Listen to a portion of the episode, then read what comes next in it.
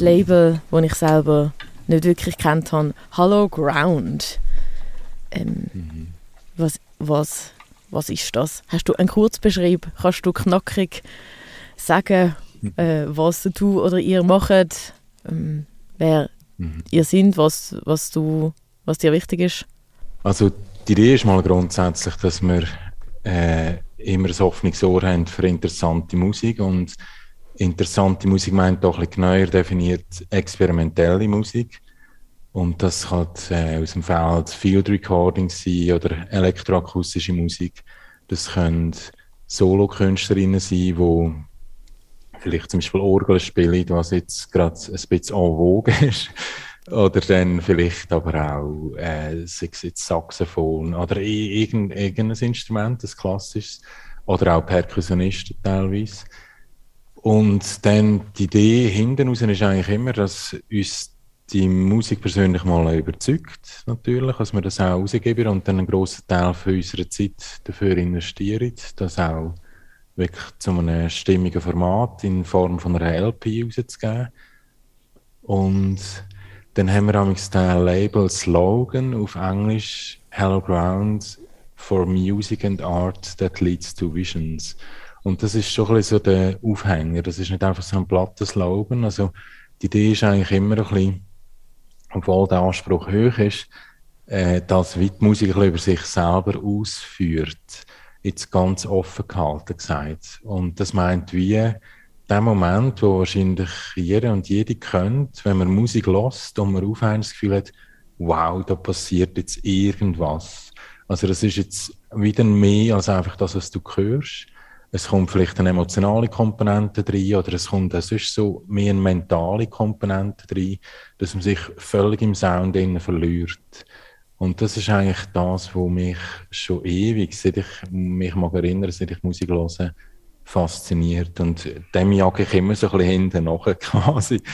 Und zum Glück finde ich immer wieder Leute, wo, wo ja, entsprechend Musik machen, wo ich dann auch subjektiv vor allem im ersten Moment so empfinden, dass die Musik über sich selber herauswächst.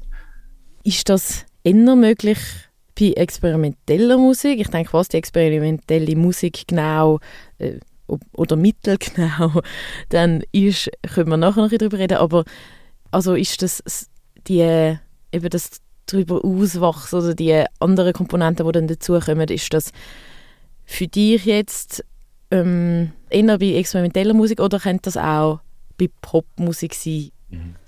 Das ist eigentlich noch eine gute Frage. Also, bei Popmusik kann ich mir schon vorstellen, oder? wenn jetzt jemand total Fan von irgendeiner Künstlerin ist und er das Konzert geht, wo dann vielleicht anderthalb Stunden dauert, dass die Person sich, also jetzt im Publikum, komplett auflöst, oder? In der Fanmenge oder so, oder? Also ich kenne so Bilder jetzt mehr aus der Presse, als dass ich das selber erlebt habe. Aber, äh, kann ich mir schon vorstellen, dass man auch so ähnliche Zustände vielleicht haben oder? Also definitiv, ob das jetzt bei mir experimentelle Musik ist oder jetzt bei uns das Label, ist mehr einfach, weil die Musik uns halt gefällt, oder jetzt mir äh, persönlich jetzt halt sehr, sehr gefällt. Oder? Ich lasse das als Konsument und nicht nur als Labelbetreiber. Also bei mir ist oft Musik auf dem Plattenspieler, wo du nicht recht sicher bist, ob das jetzt die Bohrmaschine vom Nachbar ist oder der Kühlschrank, der ein bisschen laut surrt oder so. Und manchmal schwebt sich das alles so schön zusammen. Und ja, das ist einfach so mein, mein, mein Ding, sag ich jetzt mal. Also nicht, dass ich nicht gerne Popmusik höre oder so, oder auch Metal sehr gerne zum Beispiel. Aber äh, experimentelle Musik ist einfach schon das wahrscheinlich, was ich am allermeisten höre und schon sehr lange. Und experimentelle Musik, mhm. es ist auch natürlich ein sehr großer Begriff. Also, ja, ähm, wenn jetzt du, ich würde jetzt mal sagen, wir beschränken, beschränken uns plus minus auf die Musik, wo jetzt zum Beispiel du damit, dich damit beschäftigst, mit dem Label. Was, wie würdest du denn das jemandem beschreiben, wo jetzt überhaupt keinen Plan hat? Also was heißt denn experimentelle mhm. Musik? Du hast schon gesagt, äh, mhm. Bohrmaschine oder der, der, der Kühlschrank versucht, aber ähm, mhm. wie äh, kannst du das beschreiben mit Wort?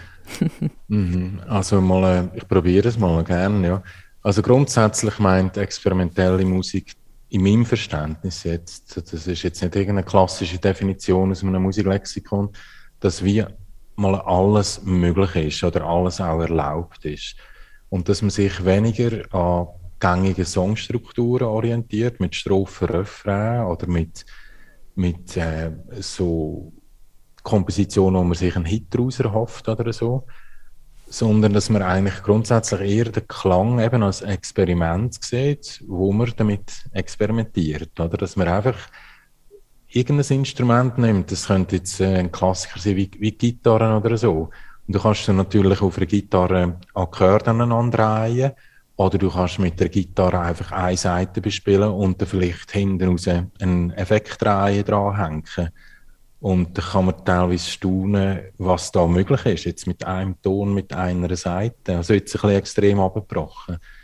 Und so würde ich jetzt experimentelle Musik beschreiben, dass es mehr um den Klang, um den Sound geht und eben um Experiment damit, wo einfach wie so einen neuen Horizont soll den Hörer und Hörerinnen ermöglichen und nicht zuletzt natürlich auch den Künstlerinnen. Das ist ja auch interessant für einen selber, wenn man sich so Experimente eingeht, wenn man sich an ein Instrument oder an allgemeinen Computer heute oft hersetzt und einfach denkt, hey, ich habe ein weißes Blatt und grundsätzlich ist alles möglich. Ich muss mich nicht an irgendetwas orientieren. Und das finde ich das so bestechende für mich an dieser sogenannten experimentellen Musik und das macht es auch nicht langweilig. Das kann dann eben zum Beispiel Field Recording sein, ich habe jetzt im Hintergrund, ich bin jetzt gerade in Luzern im Studio, äh, Dampfschiff von weitem gehört. da hat mal ein Luzerner Künstler eine sogenannte Dampfschiff-Symphonie gemacht. Also er ist oft wahrscheinlich monatelang da am Vierwaldstättersee rumtingelt mit dem Boot oder am Ufer entlang und hat nachher mit all diesen Dampfschiff-Sounds, was ja nicht nur die, die Hörner sind, auch sonst noch viel, hat er schlussendlich eine CD aufgenommen und das auch aufgeführt gehabt vor 10, 15 Jahren oder so im Sattel hier in Luzern. Und das war grossartig. Oder? Und das hat wie im herkömmlichen Sinn mit Musik nichts zu tun, sondern eben, das ist dann wie Klang, wenn du so willst. Und wie tust dann du wie beurteilen, ist das jetzt gut oder nicht? Wenn ich das so höre, dann ist es für mich, ah, da kann in dem Fall irgendjemand, also in der anderen Musik ist es meistens, du, du man muss, du musst das Instrument beherrschen oder, oder mm. Songwriting. Und da, wenn es mm. um andere Sachen geht, dann kann in dem Fall jeder Mensch das machen. Oder was ist dann, was sind die Kriterien für Komposition oder auf, auf was hörst du dann? Wann ist etwas so gut oder in sich stimmig, dass es zum Beispiel jetzt auf eine Platte kann kommen Mhm. Das ist auch eine sehr gute Frage, oder ob das jeder, jede könnte. Ich, ich finde grundsätzlich schon. Also ich bin recht verankert, also so bin ich auch sozialisiert worden in dieser DIY-Szene, wo wirklich jeder, jede kann einfach ein Instrument in die Hand nehmen.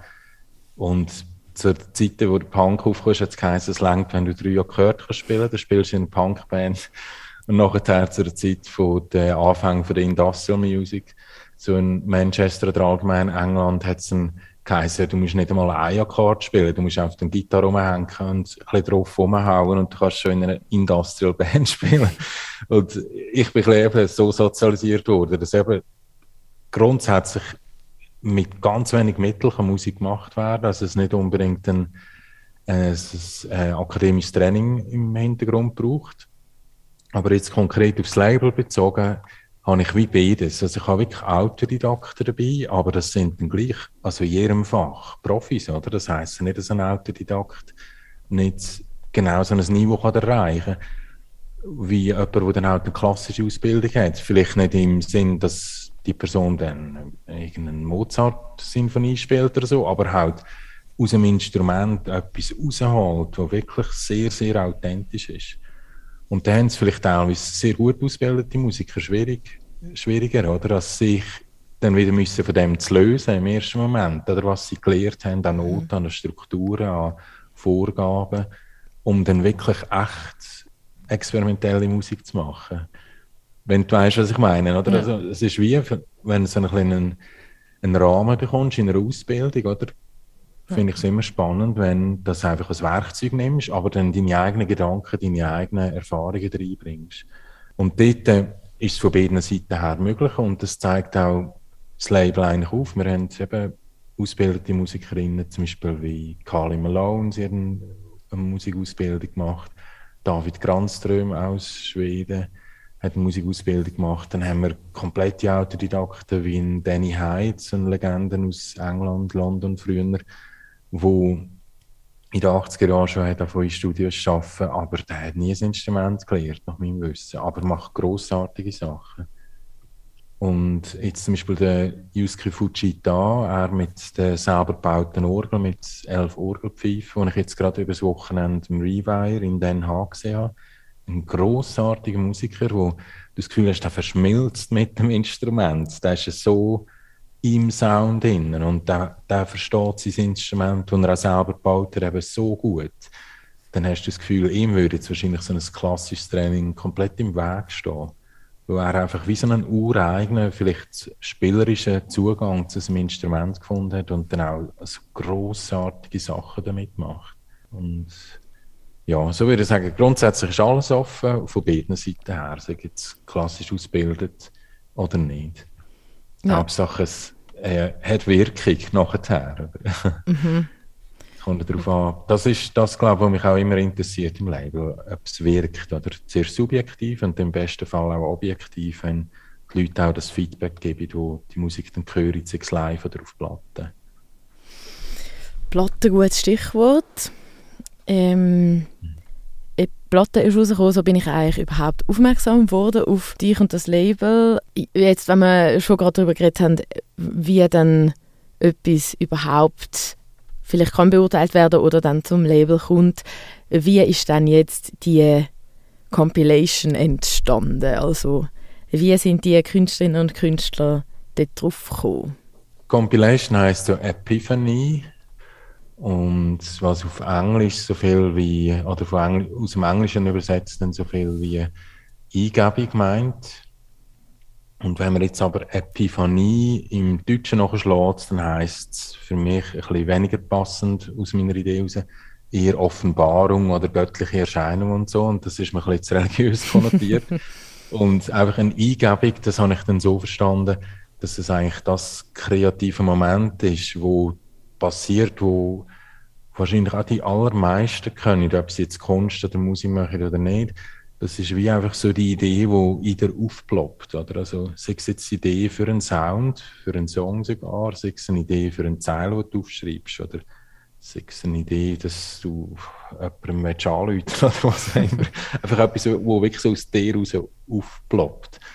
Und das ist eben die Idee selber, oder? Und der Begriff Epiphanie ist bei mir dann also aufgeploppt, wird mich ein paar Jahre begleitet und aus der Philosophie heraus.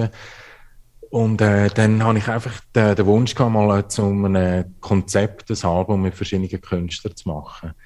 Und habe dann äh, mir überlegt, ja, welche Künstlerinnen würde da passen zu, zu dem Konzept hin. Und dann habe ich auch die Idee gehabt, Künstlerinnen zu machen, die ich schon persönlich kenne, die wirklich schon released haben auf Hello Ground, oder welche, wo ich sonst irgendwie mit ihnen zu tun habe, aber es ist noch keine Platten rausgekommen. Oder welche, die dann quasi noch ein bisschen zufällig reingepurzelt sind, aber eigentlich grossartig jetzt dazu passen. Und so hat sich das wieder ein bisschen vorweg von verselbstständigen. Am Anfang war einfach die Idee da. Gewesen. Und dann habe ich die Künstlerin kontaktieren und dann haben wir natürlich in der Schweiz die Möglichkeiten mit Fördergeldern zu arbeiten. Also dann bin ich da in Luzern mit Stadt und Kanton in Kontakt treten und der sogenannten selektive Förderung. Und die haben uns das dann auch ermöglicht, finanziell in dem Maß umzusetzen, wie das jetzt äh, rausgekommen ist, oder Ende März. Das wäre natürlich aus eigenen Mitteln nie so möglich gewesen. Das ist so kostspielig nur schon Vinyl zu pressen heutzutage und dann ein Doppelvinyl mit aufklappbarem Cover und Sonderdruck. Also das ist ja grosser Dank, wenn jetzt jemand zulässt von diesen Förderstellen in Luzern. Also das ist wirklich äh, toll, wenn man das so kann nutzen ja. Und hinten raus ist jetzt nicht, dass wir auf der Platte im Keller jetzt lagern, das sind äh, 90 Prozent von der Auflage, die wir gepresst haben, ist im Umlauf. Also entweder verkauft oder mindestens im Plattenladen. Wow. Und das zeugt das schon, dass wirklich ein grosses Interesse da ist, international. Ja. Das freut mich sehr. Ja. Wie ist das in der Schweiz? Wir haben vorher schon mhm. ganz kurz darüber geredet, aber ich habe letztens mit jemandem geschwätzt und es war so, gewesen, also zumindest in Winterthur, ist uns wie nicht so, wirklich sind uns Leute eingefallen, die so experimentellen Sound machen. Zu mhm. Luzern, mhm. ich weiß es nicht, vielleicht eben noch eher, dort hat es aber auch Schiffe, die tuten, vielleicht hängt das mit dem zusammen. aber ähm, genau, wenn du sagst, 90% ähm, mal weg im Umlauf, weißt du, wo das an ist oder hast du Vermutungen? Wie ist das mit der Schweiz? Wo ist die Musik? Wie ist mhm. das so verbreitet? Ja, ich weiß schon, wo das hingeht, weil heutzutage als Independent Label ist Bandcamp äh, ja die Plattform eigentlich, oder, wo du alles kannst selber verwalten und selber äh, äh, reinstellen und, und natürlich je nachdem hinten raus noch verschicken. Den Versand können wir jetzt nicht mehr alles selber machen, weil es einfach zu viel ist. Aber ich sehe gleich, woher die Bestellungen kommen und das ist wirklich eigentlich um den Globus. Also es geht vieles auf Amerika, es geht vieles auf Japan und alles, was dazwischen liegt. Und es gibt natürlich schon gewisse Länder dann nicht, weil es einfach ärm, ärmere Länder sind und dann Vinyl noch viel mehr ein Luxusgut ist als für uns heute teilweise. Weil eine Platte ist ja teurer als ein Monat-Streaming auf Spotify. Also es ist jetzt nicht Werbung für Spotify, sondern zeigt einfach, wie viel oder wie wenig die Leute ausgeben monatlich für eine Platte. Und äh, so ist es halt vielen nicht möglich, eine, eine Platte zu kaufen. Oder? Aber dort ist ja dann wieder die Möglichkeit, äh, digital Download zu machen. Und die sehe ich nicht, woher es kommt. Manchmal schon die E-Mail-Adresse ja. Und das ist auch eins rund um die Erde, wirklich. Und in der Schweiz gibt es schon auch immer wieder Bestellungen, definitiv. Also jetzt auch bei dieser Platte gerade, Epiphanies, habe ich, ist schwierig zu sagen, wie viel in Prozent, vielleicht 5% oder so in der Schweiz verkauft. Ich, das ist jetzt einfach so eine Zahl, wenn ich so schnell sagen, höchstens 10 jedenfalls, aber mehr nicht. Und, äh, und das auch in Weltschweiz und Deutschschweiz ist das Sinn, habe ich glaube keine Platte verschickt, wenn es mir recht ist, ja. Und das Bündnerland auch nicht. aber äh, Deutschschweiz und Weltschweiz immerhin. Und da auch in mehreren Kantonen. Ich könnte jetzt nicht sagen, das sind nur Luzerner, die mich kennen, oder nur Zürcher, die inzwischen wohne, äh, wohnen, die mich die kennen. Es ist wirklich äh, kreuz und quer. Ja. Und äh, in Luzern haben wir schon, ähm, kannst nicht gerade vielleicht sagen, eine Szene, weil das ist nicht so ein, ein homogener Kuchen oder so für experimentelle Musik, aber es gibt vereinzelte Musiker, Musikerinnen, die experimentell arbeiten, also eben jetzt mich inklusiv oder dann der Laurin Huber zum Beispiel, der auch einen Track auf dem Sampler hat, wo ich zwei Platten für ihn rausgegeben habe und eben bei mir im Label mithilft. Oder die Martina Lussi, die äh, viele sogenannte Soundwalks macht, jetzt gerade aktuell, die auch einen Track auf der Platte hat und wo ich für sie auch das Debüt rausgegeben habe, vor ein paar Jahren. Oder dann der Samuel Sauenberg, der inzwischen aber phasenweise in Berlin ist, aber auch Luzerner ist macht auch experimentelle Musik und dann noch einige mehr. Also ich würde sagen, für die Größe der Stadt kann man sagen, ist es eigentlich gut abgedeckt. Und wenn das jetzt jemand gehört von Winterthur und so Musik macht, soll sich mal bei mir melden.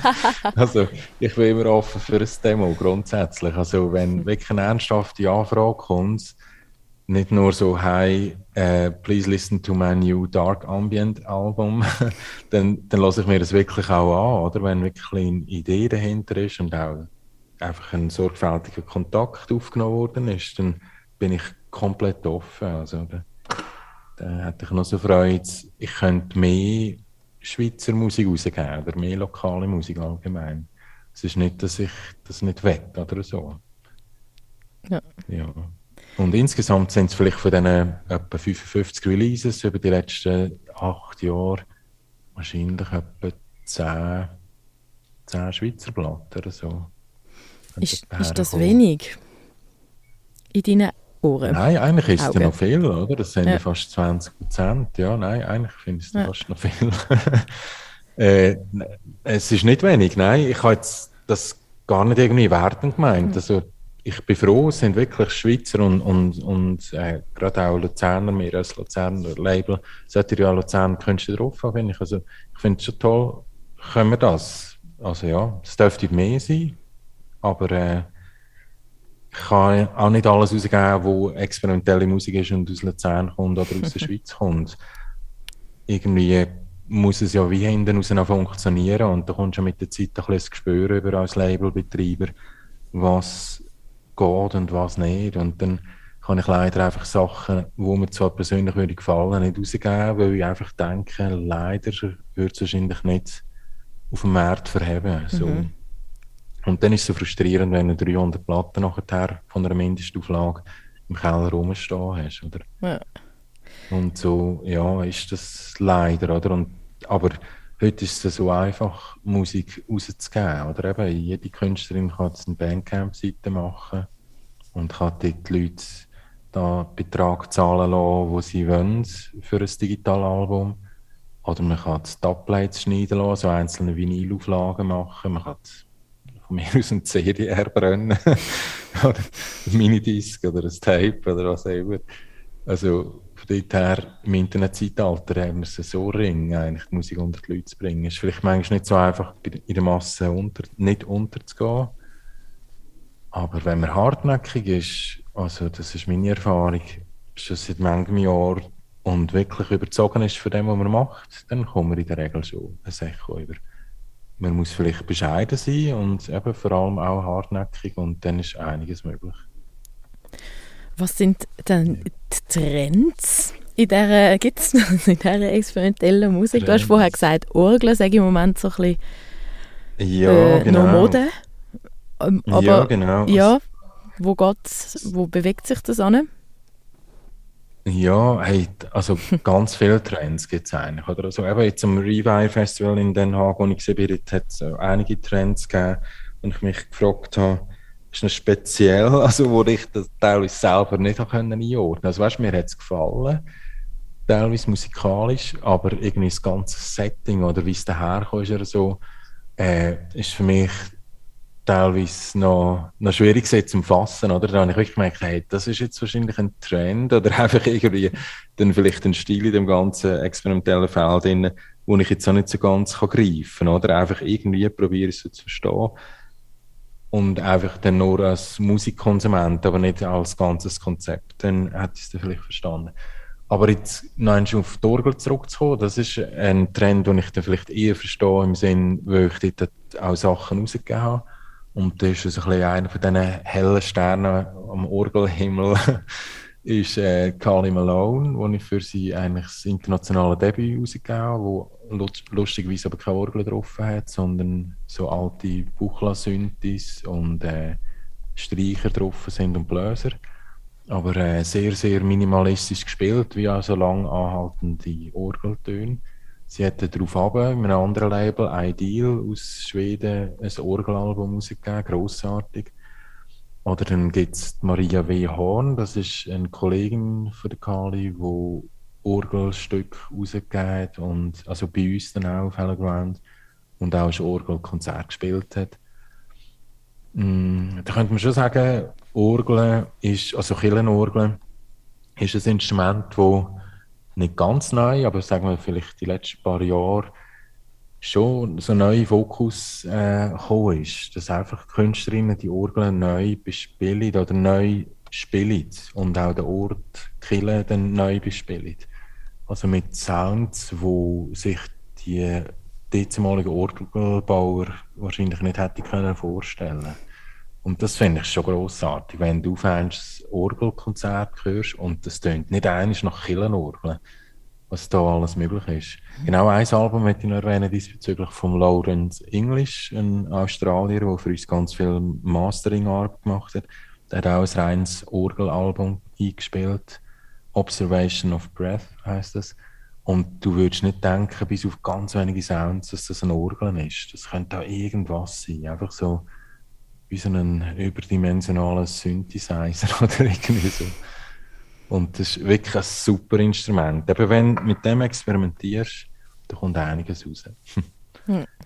Und sonstige Trends, ja, die kommen und gehen natürlich auch. Also Field Recordings, wenn du so willst, das ist auch nichts Neues. Oder? Das gibt schon x Jahrzehnte, oder? aber das kommt auch immer wieder und wird auch immer wieder neu in einen Kontext gesetzt oder auch von neuen, jungen Musikerinnen dann verwendet. Und das finde ich auch etwas Grossartiges.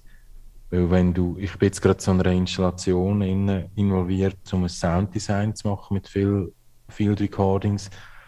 Und irgendwann, wenn du so viele Field Recordings aufnimmst und hörst, und dann du wieder aus dem Studio rausgehst, du weißt auf gar nicht mehr, was jetzt in deinem Kopf tönt, du weißt, was, was, was so nachklingt noch quasi und was du wirklich hörst.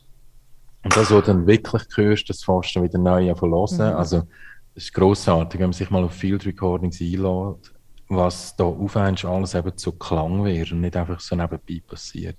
Ja, neu entdecken. Äh, Hello Ground. Ich habe dich euch neu entdeckt. mhm, ähm, wie geht es weiter? Kannst du schon irgendetwas sagen? Machen dir Events oder hat es etwas am Release-Horizont?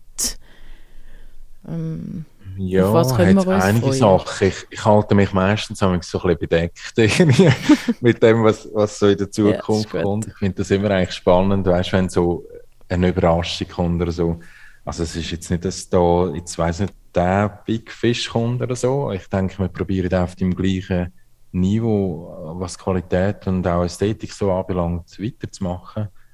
Und sind jetzt die nächsten sieben Releases oder so für das Jahr und wahrscheinlich geht es noch ein bisschen ins nächste Jahr über, sind eigentlich schon am Aufgleisen, das sind schon geplant gewisse Sachen haben wir Testpressungen schon bekommen und andere sind noch in dieser elendlangen Warteschlaufe für die Vinylproduktion, wo ja heute teilweise bis zu einem Jahr geht. Mhm. Das ist recht äh, frustrierend, weil bei dem ganzen Vinyl-Hype jetzt die Major-Labels halt die Presswerke, die sie früher die eigenen eingestampft haben, heute noch die unabhängigen verstopfen, einfach mit, mhm. äh, sagen wir, 50.000er Auflage vom von der neuen Rolling Stones Box auf der Record Store Day oder so. und das ist für uns kleine Labels wirklich recht unangenehm. Und, aber äh, ja, man übt sich einfach in Geduld und gute Musik ist auch in einem Jahr noch gut, aber wenn jetzt wirklich so ein, ein Zeitgeist oder ein vermeintlicher Zeitgeist, lässt sich auch darüber streiten, wie weit der überhaupt existiert.